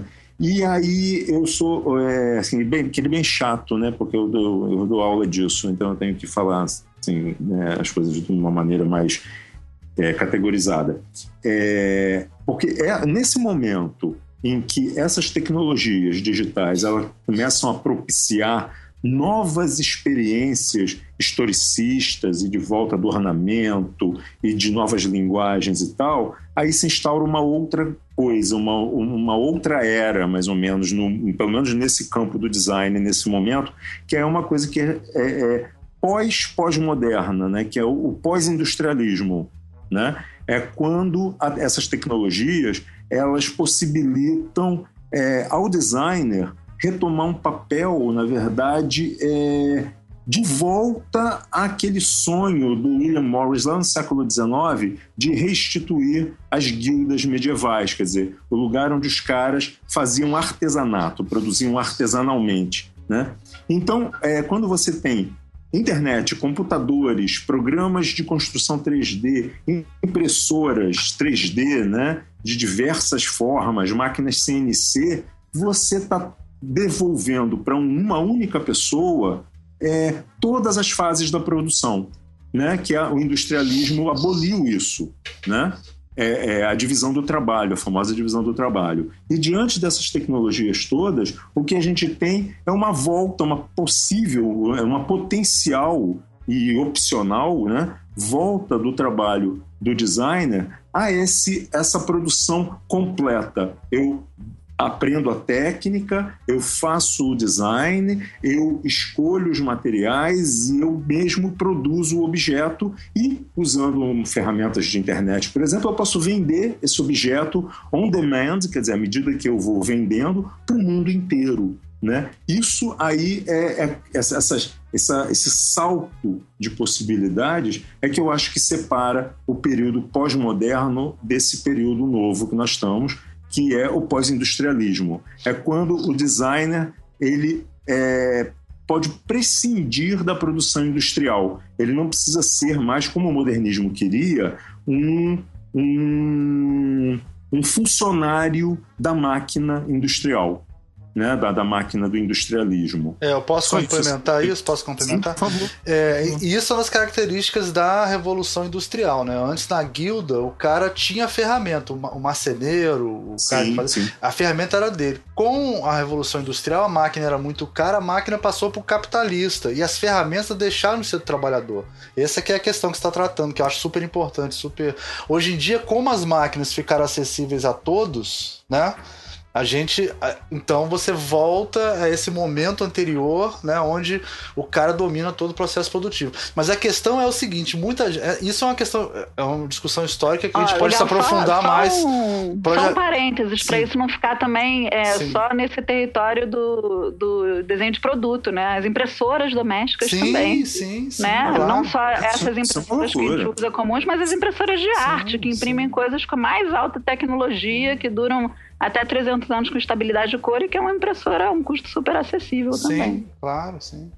E, mas eu acho super importante que isso é uma discussão que a gente vai ter que. Isso acho que vale até um programa um dia só sobre história do design mesmo, porque a categorização mais comum, que é do, do objeto desejo, né, do Rafael e tal, é esse momento da separação dos, das, do processo produtivo em etapas, em que é criado um cara responsável por projetar uma parte, é, a parte, é, projetar, fazer um, um artefato é, que possa ser produzido dentro dessa, dessa, desse fluxo de trabalho. Né? Quando a gente fala isso, que o designer está voltando ao tempo anterior dessa divisão de trabalho, também pode falar o seguinte: que já tinha designer antes disso também. Gente, entender o seguinte: quando o Almir falou Rafael, ele não se referiu ao Rafael Ancara. Não, Rafael Cardoso. Rafael Cardoso do tênis, tá? Não, sim, o, o, o, Ô Gerson, isso é óbvio, mas é bom te deixar isso bem claro, porque se você chegar no Enem, um aluno que vai fazer Enem, ou vai fazer ENAD, sei lá como é que chama Enem, né? Eles perguntam isso, é, isso vai contra o que está na maioria da, da, bibliografia que os alunos estão estudando sim. hoje em dia, entendeu? Sim. Então, quer dizer, isso é para deixar bem claro que eu acho que o design é muito difícil você dizer que não tem design em Gutenberg na Idade Média, entendeu? Que... É, até, porque, até porque é uma tecnologia industrial, sim, né? Uma indústria é, que começou muito Exatamente, antes. exatamente. Mas se você buscar uma bibliografia dessa mais tradicional, que é o que está sendo ensinado por aí, eles vão colocar isso depois na Revolução Industrial é, clássica, né? Do... Sim, sim, sim. Não, e tem o seguinte também, que, que tem essa é um outro ponto para a gente criticar é, é, dessa, essa, essa, esses dogmas modernistas, que é essa associação entre o design e o industrial. Exatamente, né? muito bom. Quer dizer, por que, como eu digo, por que essa dependência? Eu acho agora, que é óbvio que existe. Agora, isso, gente, ó, ah. vocês que estão ouvindo, gente, presta muita atenção, porque esse, esse é o inferno que a gente vive. Vocês talvez não estejam mais vivendo isso não, mas esse a gente passou toda a nossa formação sendo obrigado a tentar encontrar onde está a relação entre design e indústria, porque senão a gente não é designer, né? Fala, gente, por favor. Sim. Não, é... Porque, obviamente, que é, é claro que existe o design industrial, que é o design que é feito usando métodos e recursos e, enfim, que esteja voltado para a construção de objetos no meio industrial, né? Mas é aquilo. Se existe um design industrial, é uma pergunta que eu faço para meus alunos.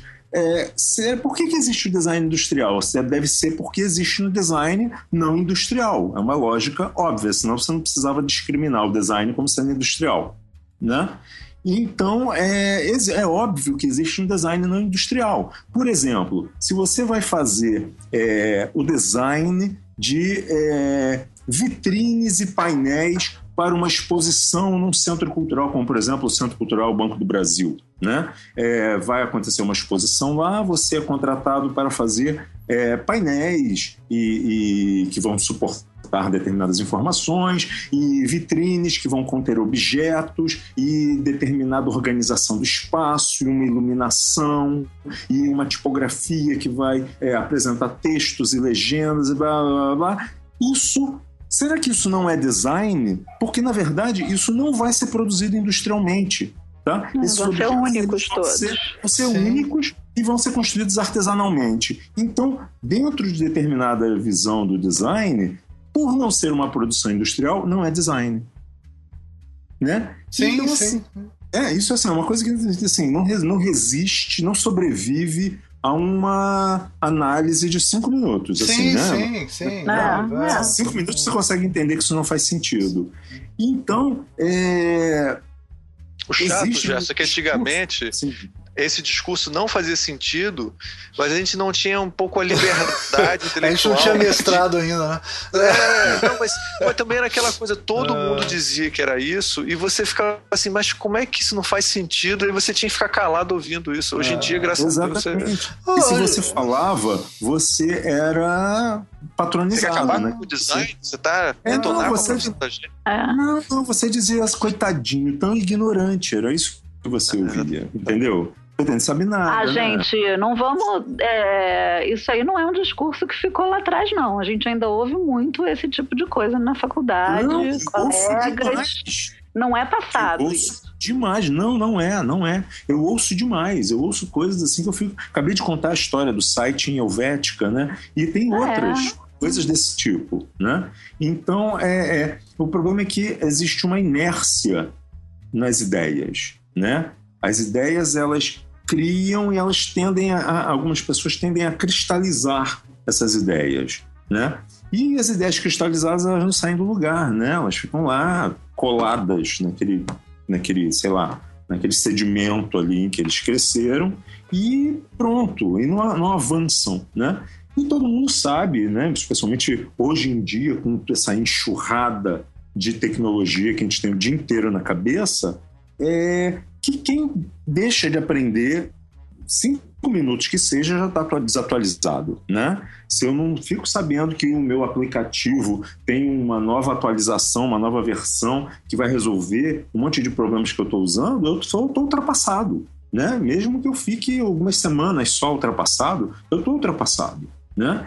Então, como é que você vai cristalizar ideias num mundo que é dentro daquela, daquela imagem né, do, da, da modernidade líquida? Né? Exatamente, é uma, uma situação, uma modernidade que você não consegue juntar na mão, porque ela fica escorrendo pelos é, seus dedos. Ela não só é líquida, ela é líquida e volátil, né?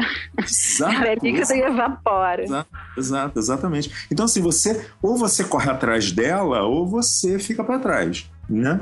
Então, como é, é, trabalhar em 2016 com dogmas modernistas da década de 50, da década de 60, né?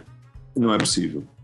E todo o design, todo o ensino de design, todo o ensino de design é, aqui no Brasil que eu conheça, né?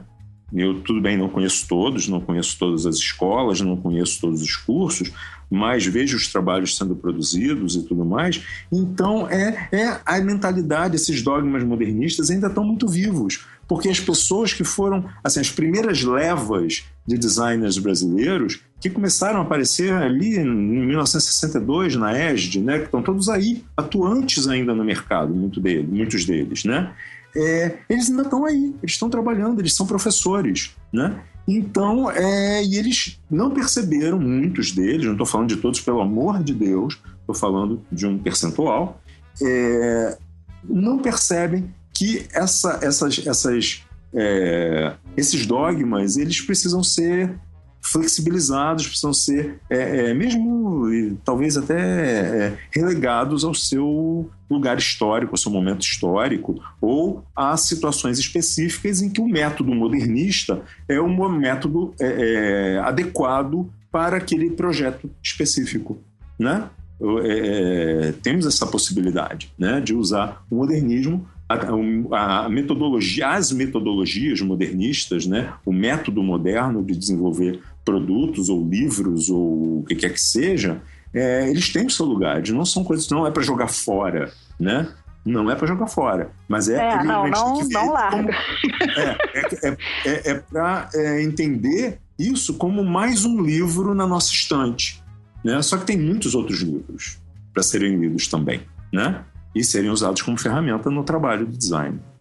Acho que é isso. Muito muito bom, professor. Eu agora, como a gente já está com uma meia hora, uma hora e meia, eu vou entrar. O que, que você acha? A gente pode entrar nas considerações finais, né? Acho que sim, mas eu acho que a gente, é, vocês querem falar alguma coisa sobre pós-modernidade, porque essa coisa que o Gerson falou da. É, a gente está no design, se existir um design industrial e, e o mundo já está pós-industrial, né? Onde é que o designer vai se encaixar no mundo é, pós-industrial, né? Eu acho, que, eu acho que isso é uma coisa que a gente podia falar um pouco aqui, tipo, apontar caminhos e tal, né? Eu acho que é uma discussão interessante é, que o ter... abriu aí. É, Isso vai, vai até um programa, e, né? E, pensar um pouco também da o, a questão da beleza, né? Porque é um dos temas que a gente está falando aqui. Como é que fica a beleza dentro desse mundo pós-industrial?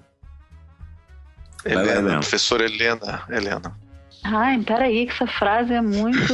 demanda muitas coisas. Vai falando mesmo? aí, o Gerson. Como é que, é, fica é, beleza é? na era pós-industrial? Como é que. Porque eu acho que assim, só tem um jeito de responder. O que, que você acha pessoalmente, né? Porque não tem nada, não tem ainda. Como é que você, uma pessoa que viveu pós-moderno, eu, eu sou pós-moderna, mas eu sou pré-moderna também. Eu, eu curto muito coisas muito antes do modernismo. É, e eu acho que a gente precisa ficar atento a isso, ao, ao que, que mobiliza a gente. Às vezes não é só a beleza, às vezes é algo que você quer é, expressar, você quer entender, você quer resolver. Ou, é, nem sempre é uma questão tão objetiva né, quanto o belo e o útil. Eu acho que a nossa função como designer é muito mais ampla. E a gente precisa fazer coisas que também não sejam só uma demanda externa né, do mundo para a gente. Acho que a gente precisa encontrar as nossas demandas. O que, que eu quero é, fazer é, que seja significativo para mim como profissionalmente, né, e como é, resposta às minhas angústias pessoais, né? Acho que a gente está tentando resolver tudo isso. Não é, tem uma resposta tão objetiva. É, mas é, mas é interessante que você falou, essa coisa do. Se a gente, a gente tem. No, nesse momento que a gente está agora, né, a gente tem com essa possibilidade cada vez maior da autoralidade, né? De buscar novos caminhos e tal, né? Você tá mais livre, né? Quando você domina todo um, um, processo produtivo, você pode buscar novos caminhos. E tem aquela frase do Grambel, né? Se você segue pelo caminho que está pontilhado, você não vai achar nada novo, né? Você pode atendendo uma demanda que você acredita que existe, né? Ou uma demanda sua, você pode criar coisas novas também. Né? Não é só você que seguiu. A gente não está mais tão preso, né? Essa lógica de mercado tão pesada, né? Ainda tá, mas a gente tem possibilidade tá de arriscar. Também, tá a gente pode arriscar mais, tem, né? É, tem, você pode fazer pequenos riscos, né? A gente é. tem que pagar as contas, né? né, quem é designer está inserido no mercado, não tem jeito, você tem que ver o que que, né, os projetos que existem e que você pode resolver. Mas eu acho que tem abertura também para a gente ver essas é, novas tecnologias e novas formas de financiamento de pequenos projetos e a gente investir em coisas que é, o mercado não deu para a gente ainda de mão, bandeja, de, de mão beijada, né? Que a gente tem que é, criar essas demandas. E você, Jéssica? Que, professor Jéssica, beleza. É, não, eu acho o seguinte, eu acho que é, a, a pós, você estava falando, Almir, na, na pós-modernidade, né? Eu acho que, aí, falando mais ou menos uma coisa como a Helena falou, é, eu não sei se eu sou, eu sou filho do, da, do, modernismo, mas eu já me coloco assim num, num, num contexto da minha história pessoal é, de que eu, eu olho para mim assim, não, você na verdade é pós-moderno, né? E ser pós-moderno não é, de maneira nenhuma, querer destruir o modernismo. Né? Não. O pós-modernismo, é, ele quis, como, como é, movimento mais estético do que outra coisa qualquer que ele foi, né? É, ele queria, na verdade, é, colocar o modernismo no lugar dele, tá? que não era um lugar inferior, era um lugar é, é, historicamente importante, né? é, que o, próprio pós-modernismo se referenciava a ele de uma maneira jocosa, tudo bem, mas é, é, se referenciava a ele, é, só que era aquele momento em que, assim, estamos cansados do dogma modernista. Né? Não precisa ser assim o tempo todo, né? Aquilo que eu estou falando. Não, aquilo que eu falei antes um pouco, né? Não é para jogar o modernismo fora, mas é ver que nós temos outras possibilidades, né? E nesse momento pós-industrialista, vamos chamar assim, é, em que você tem todos esses recursos, né? É, por exemplo, quando eu fiz a minha, minha tese de doutorado, é, eu coloquei ele na forma de um livro desses de luxo que a gente compra da Taschen, né? Sim, Quer dizer, sim. era um livro que eu imprimi numa impressora na minha casa, com os meus programas no meu computador, né, que foram fotografados com a minha câmera digital, que foram tratados por mim no meu Photoshop, que eu imprimi na minha impressora inkjet de alta qualidade, que eu comprei ali no shopping é, em 10 vezes no cartão, custou 500 reais, né?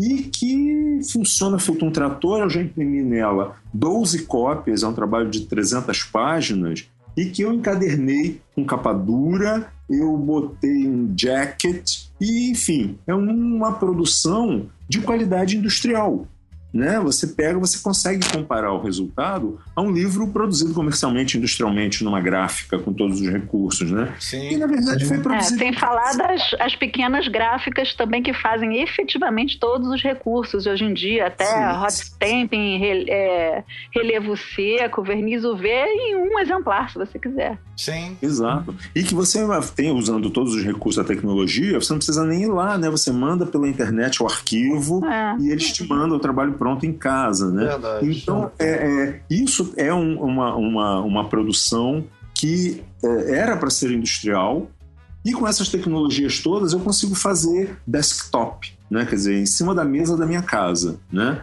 Então, é, esse é o momento da pós-modernidade, da, da, perdão, da, do pós-industrialismo, né?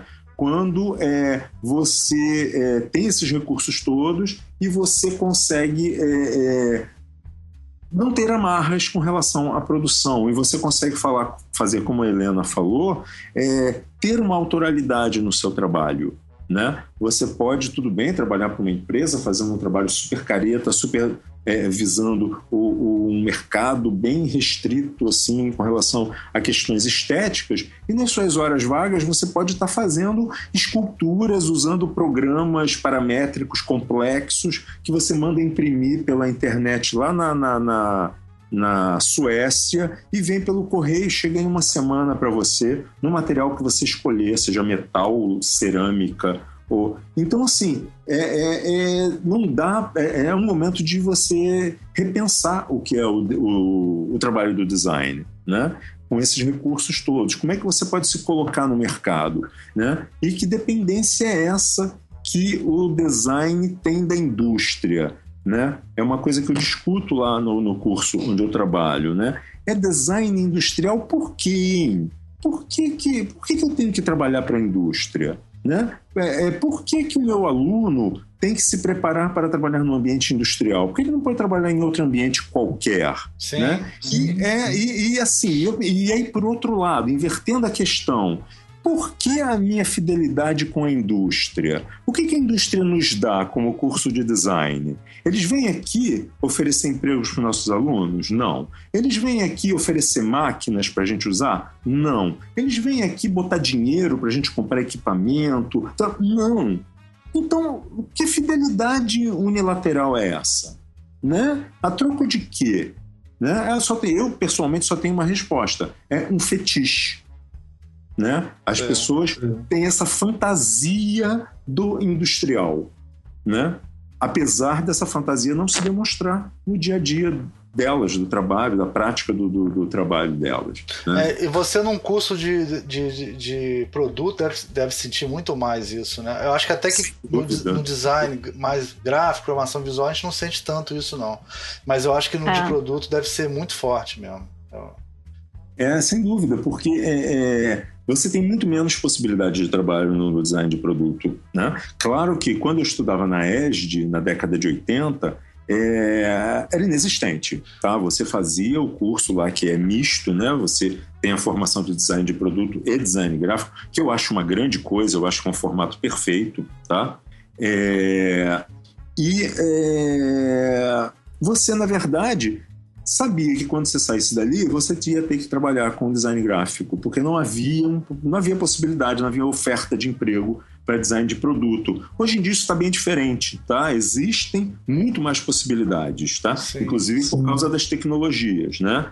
É, mas é, ainda é, um, ainda é um, um, um, campo bem mais restrito do que. Mas é, é, exatamente o que você falou do fetiche. A minha esposa é bióloga e ela sempre fala que todo mundo que quer para estudar biologia quer trabalhar com golfinho né? Aí chega na hora, cara, todo mundo estuda verme, concha, camarão, bentos. Bentos são aqueles vermes que ficam no fundo do mangue lá, sei lá o que. São muito mais interessantes que os golfinhos. Pô, é, provavelmente, mas é, é, essa coisa. Ou então, ou então é genética. A biologia diz que o cara ou é genética ou é golfinho, entendeu? Então, então essa coisa. E eu acho que também. Isso também acontece no design gráfico, né? O cara que. Vai fazer entra, cadeira. É, vou, pô, vou desenhar ah, cadeira igual o Charles Imes, sabe? Carro. Vou, né, fazer, vou fazer cartaz igual o, Não, é, é, o Rico é carro, é carro e cadeira. É, é muito design automotivo. Lá chega assim, todo período, no meio dos calouros, tem sempre uns dois ou três designers automotivos. Né? Interessante. Aí eu pergunto para eles: vocês vão trabalhar na Alemanha? Vocês estão se preparando? Estão no curso de, de, de Já estou falando bem alemão. Ah, gente, é. acho que a gente pode partir então para as considerações finais aqui. Eu Queria agradecer muito vocês terem vindo, né? Concordo plenamente com o que vocês falaram. Afinal de contas, a gente vive num mundo que o Exo Rose vai cantar no ACDC, né? Então não dá mais pra gente ficar preso. a gente não pode. Ai, que beleza. Não existe mais dogma. Quando o Axel Rose aí, canta... Aí, ô, ô, Ricardo, olha a beleza do contemporâneo. eu, tô, eu tô guardando o meu momento para dar minhas considerações finais. quando, quando o Axel Rose gordo canta no, no, no ICDC, cara, a gente tem que rever tudo que a gente aprendeu até hoje. É, é um momento histórico importante. e eu queria pedir para vocês fazerem as considerações finais. Pode começar pelo Ricardo, então, que tá agoniado. Pode começar, Ricardo. Cara, olha só, eu é, primeiro agradecer que ter e pô, ter três historiadores fodas assim discutindo é, é, um privilégio, muito legal mesmo, gostei. Eu na realidade estava aqui mais de bastidores rindo. É, eu acho, eu acho interessante porque recentemente eu e o Almir a gente fez um programa muito legal sobre infografia e os infografistas chegaram às mesmas conclusões que vocês. Eram jovens infografistas, quer dizer, tudo na casa dos 30 anos, assim, 30, 40 anos. E aí eles é, disseram que o, o, grande problema que a gente está vivendo é o mundo pós-industrial, pós, é, pós, é, pós-industrial, quer dizer, a ideia de que na realidade quem é que está produzindo o, a coisa são as, os jornais é que vão fazer infografia, o jornalismo futuro, ou são os blogs, são o, o fato das pessoas terem tecnologia na, na, nas próprias mãos e poderem mudar o mundo? Quer dizer, é, a gente, essa, essa é o, o tom. Então, eu concordo com vocês, a gente ficar discutindo é, o que o, é, o Pevsner, que é o historiador de de design, de design que eu estudei na faculdade, esse cara ainda ser um padrão de, de leitura é, é, muito doido, assim, é muito doido. Então eu acho que a gente precisa. O livro foi escrito é, na década de 30, né? Na década de 30, e a gente ainda está discutindo aqueles aqueles pontos, né? Eu evitei paradigma, tá? Aqueles pontos que, a, a, que ele estava colocando. Só que nesse caso, ah, Ricardo, Arthur, se estiver ouvindo, eu acho que nesse caso era paradigma, tá? Então, assim, é, então, assim, cara, a gente tá, tá entendendo? Ainda discutindo isso, então a gente vai ter que fazer muito mais programas sobre isso, porque, cara, o problema é, é muito mais embaixo. É isso. Um prazer, muito obrigado. Valeu, Ricardo. E aí, Gerson, considerações finais? Não, considerações finais, o que poderia ser, né? Eu acho que é... Pode ser um jabá também, se quiser falar de alguma coisa, de é, divulgar não, algum trabalho, qualquer coisa, também não, tá valendo. Não faz, não faz o meu perfil isso, é... Helena, pode fazer jabá, viu? É, se fizer o seu perfil, pode fazer. É, não, eu, eu só gostaria de dizer assim que é, eu não sei se quem é que está ouvindo a gente falar essas bobagens todas que a gente está falando aqui, né?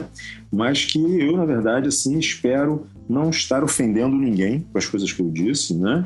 É, mas, ah, enfim. O que, que, foi? Com certeza está. Ora, ah, bola. Gostou, tá. tá. É, espero que essas pessoas não estejam ouvindo o nosso podcast. É, então, né? Pelo menos. Mas é, é, é, porque, na verdade, eu não posso me privar de falar o que eu realmente penso, sabe? Eu, eu, eu me, às vezes quebro a cara fazendo isso, mas é, eu tenho uma visão, pode estar errada, pode ser equivocada, pode ser mal informada, sei lá, mas na minha opinião é assim que eu, que eu vejo. Ela pode mudar, porque ela é, ela é flexível, tá? Amanhã eu posso né, ler alguns livros e ouvir algumas coisas, falar com umas pessoas, encontrar alguns objetos que me façam mudar de ideia, né? Espero que isso aconteça, porque eu não quero ficar com ideias cristalizadas, assim, acho que não, não me interessa isso não. Então, é, eu espero não estar, primeiro, né? Espero não estar ofendendo ninguém e espero também que as outras pessoas que não estão ofendidas, mas que estão nos ouvindo, é, que, é, na verdade, tentem é, buscar informações sobre essas coisas que nós estamos falando, né? Tentem ver as imagens relativas ao que a gente está falando, porque é, uma coisa que é bem triste nos nossos cursos de, de, de design é que é, os cursos de... as disciplinas de história geralmente são meio relevar, relegadas a um terceiro plano, né? E o que é uma pena, porque, né, porque eu acho que eu, eu sou um professor de, de história do design e eu é, valorizo muito essa disciplina. Foi uma coisa que eu sempre quis fazer e que foi muito, muito, muito, muito positivo, muita sorte eu conseguir isso tão rapidamente, né? Eu acho que foi muito rápido que eu, que eu, que eu cheguei nessa, nessa minha nessa minha fantasia e eu aprecio muito o trabalho que eu estou fazendo e eu vejo que os alunos também apreciam. Então, é... por quê? Porque eu dou uma visão muito abrangente, muito com muita informação dessa história, né? E é, quando a coisa é bem feita, ela perde aquele ranço, né, daquele, daquela coisa, né, ai meu Deus, que saco estudar história, estudar geografia, estudar matemática, essas coisas são insuportáveis, né? É, mas a história, se você é, é, sabe adicionar interesse naquilo que você está falando, fica muito legal. E eu aconselhava então aos estudantes, aos designers aí que estão é, ouvindo a gente falar aqui, que tentem buscar informação histórica sobre design, isso é muito importante, tá? É, eu costumo dizer para os meus alunos assim que é, a história do design ela é tipo assim, é um supermercado de ideias prontas, tá? Então, assim, pega, pega o seu carrinho e vá andando pelas prateleiras pegando o que te agradar. No fim das contas, você chega em casa, bota tudo no liquidificador e faz um bolo novo que ninguém nunca fez, porque foi feito dentro de é, escolhas que são suas, dentro de coisas que você gosta e que você pode reciclar essas ideias. Não estou falando em plagiar, não estou falando em copiar. Estou falando claro. em, em, em, Atualizar. É, então, bem, pós, bem pós-modernamente, é, usar referências do passado para fazer no, é, formas novas, né? Eu acho que é isso que é o grande lucro que se pode obter. Da, da é bem prático, bem pragmático, né? É, só, só que claro, só que claro, junto com isso, você adquire uma coisa muito importante para o designer também, que é a cultura geral acerca da profissão. Isso é fundamental. É isso que eu tinha a dizer. Obrigado. Viva o ecletismo. Ecletismo, viva. Viva o ornamento. Neo, o neo. Viva é o neo, o neo ornamento. É, professora Helena, por favor, suas considerações finais. É, eu queria agradecer o convite para participar do programa e uh, acho que realmente assim toda vez que a gente estuda é, novos universos né, vão se descortinando para a gente e a gente vai é, entendendo e vendo como é que aquelas pessoas pensavam e entendendo o movimento das coisas. É, e acho que mais importante do que isso, né, a história é dinâmica. É, por mais que a gente tente é, colocar essas coisas dentro de uma linearidade, dentro de correntes muito estáveis, hoje em dia a gente percebe o nosso mundo como ele é dinâmico, como é feito de tantas incertezas e tantas coisas acontecendo ao mesmo tempo. Né? A gente está no meio desse processo que, que é de mutação constante. Né? E ao mesmo tempo, se a gente estiver é, de olho no passado, né? entendendo esses movimentos, estudando, entendendo o que, que já foi feito, por quê, qual era o momento, né? o que, que motivava aqueles pensamentos, aquela ideologia, aquela forma de produzir, e tentando agregar neste momento de hoje essa percepção com todas as outras novidades que são inevitáveis, né? Tá todo mundo é, ouvindo podcast, usando Facebook, tendo blog, comprando impressora 3D, é, produzindo coisas, né? Essa dinâmica é muito importante. E por mais que a gente não tenha consciência de que é, ela está acontecendo, ela está acontecendo. Né? Então, acho que é muito importante a gente ter nossa consciência de nós mesmos dentro desse processo que acho que a experiência fica mais bacana, é, mais produtiva e com resultados mais ricos. Muito bem, obrigado, professor. Eu, eu, vou encerrar aqui então agradecendo a presença de vocês. O Gerson sempre ótimo, né? E, e, a Helena, que eu sempre brinco com a Helena, que a Helena é uma das poucas pessoas que a gente, tudo que um fala pro outro, o outro entende, né? A gente não tem muita gente com quem conversar, que a gente estuda a mesma, a mesma área, então é, é sempre ótimo ouvir a Helena falando, é muito legal.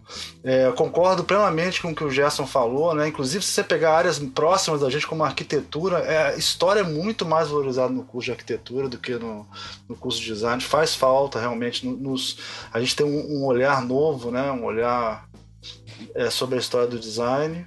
Agradecer o Ricardo aí pela presença e acho que a gente pode dar o tchauzinho tradicional aí no final, né? Tomou de volta o programa, deixou o programa na minha mão, aí no final ele pegou de volta, muito bem, eu achei isso muito legal. Eu queria comentar isso, tá? Mas você já fez as suas, suas considerações finais, cara. Eu já fiz e tal, é só isso. Valeu, gente. Esqueci Então. de falar isso. Tchau. Valeu, Tchau, tchau, tchau. Valeu, tchau. tchau. Tá?